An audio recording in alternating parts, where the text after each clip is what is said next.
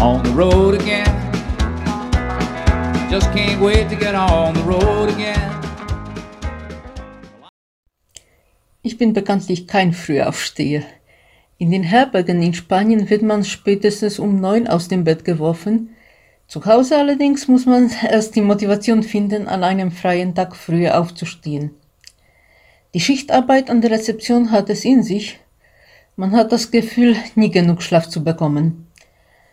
Aber die Freude darauf, dass man, sobald man auf, auch unterwegs ist, das Gehen in der Natur genießt und sich eigentlich beim Gehen erholt, holt mich doch aus dem Bett. In der S-Bahn döse ich dann noch von mich hin. Der Beginn des österreichischen Jakobsweges in Wolfstal ist mit einer großen Muschel und dem Spruch Buen Camino markiert. Sonst ist die Wegmarkierung auch deutlich besser, als es im Pilgerführer steht. Stellenweise erinnert die Landschaft sogar ein wenig an Spanien.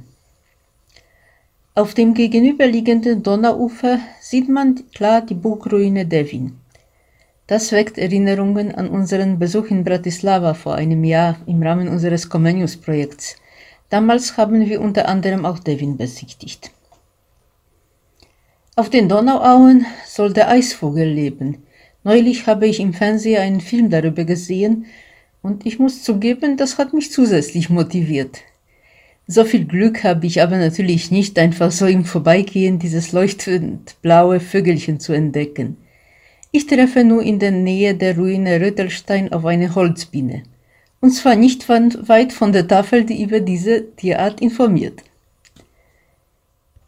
Früher hatte ich etwas Angst vor summenden Insekten. Einmal wurde ich tatsächlich von einer Biene im Gesicht gestochen Mittlerweile liebe ich es aber, sie zu beobachten und zu filmen. Und wenn ich diesen kleinen Tierchen so zuschaue, staune ich jedes Mal über die Schöpfung. Es gibt ja dieses Mem mit den zwei Schneemännern, die sich unterhalten. Glaubst du, jemand hat uns gemacht? fragte eine. Ach Quatsch, wir sind per Zufall aus den Schneeflocken entstanden, antwortete der andere. Für mich ist diese Vorstellung von Zufall völlig absurd.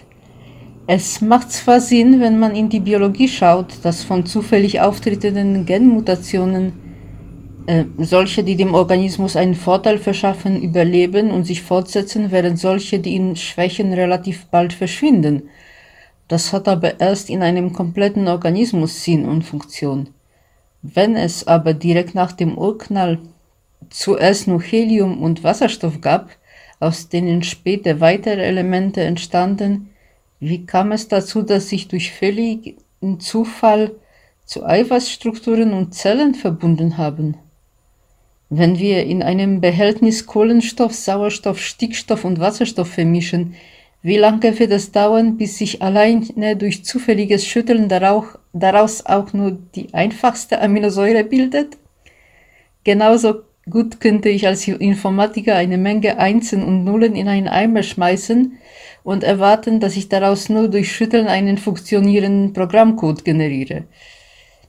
Und selbst dann, wie kommt diese Aminosäure dazu, sich mit einer anderen zu verbinden, und zwar so, dass es für den späteren Organismus Sinn macht? Welchen evolutionären Vorteil hat denn eine Verbindung für eine Aminosäure? In Hainburg soll es sehenswerte mittelalterliche Befestigungen zu besichtigen geben. Mich zieht es jetzt aber eher Richtung Bahnhof. Es waren zwar gerade mal neun Kilometer, aber ich spüre eine Blase am linken Fuß. Und da hört der Spaß für mich auf. Da ist es mit dem sich im Gehen erholen und genießen vorbei. Ich glaube, die Strecke bis Wien wird noch bei mir einige Tage in Anspruch nehmen.